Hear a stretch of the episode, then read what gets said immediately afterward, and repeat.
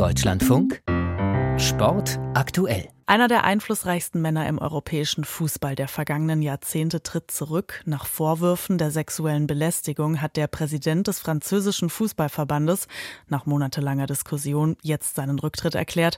Noël Le Gret soll aber trotz den schwerwiegenden Vorwürfen ganz bald einen neuen Top-Posten im Fußball bekommen. Stefanie Markert berichtet.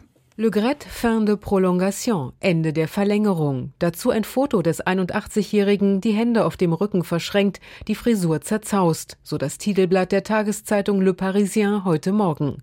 Und es war symptomatisch. Der Rücktritt Noël Le Grets nach über einem Jahrzehnt als Chef der größten französischen Sportföderation, FFF oder 3F, unausweichlich. Denn ein Prüfbericht aus dem Sportministerium war jüngst zum Schluss gekommen, dass er wegen Missmanagement, Alkoholmissbrauch und sexistischem Verhalten nichts mehr an der Spitze des Verbands verloren habe. Er hatte zudem erst spät reagiert auf die kritischen Zustände beim letzten WM-Gastgeber Katar, rassistische Probleme im französischen Fußball heruntergespielt und sich respektlos gegenüber Fußballlegende Zidane benommen. Frankreichs Sportministerin Amélie Oudéa-Castéra sprach ihm zuletzt seine Legitimität als FFF FFF-Chef ab.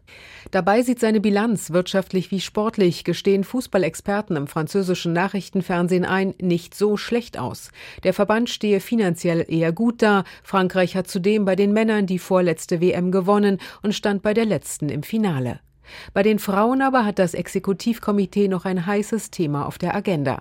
Ein knappes halbes Jahr vor der Frauenfußball-WM in Australien und Neuseeland haben drei Spitzenspielerinnen, darunter Kapitänin Wendy Renard, die Nationalelf verlassen. Sie kritisieren Trainerin Corinne Diacre und ihre strengen, unerbittlichen Methoden scharf. Deren Vertrag war von Noël Le Gret aber nochmal bis zu den Olympischen Spielen 2024 verlängert worden. Im Juni trifft sich nun die Generalversammlung des französischen Fußballverbands, um über die Nachfolge von Noël Le Gret zu beraten. Der 81-jährige Intimus von FIFA-Chef Infantino muss den Ball vielleicht gar nicht so flach halten. Er soll das Pariser FIFA-Büro in einem schicken Gebäude am Concordeplatz leiten. Sagen zumindest Stimmen aus dem Verband.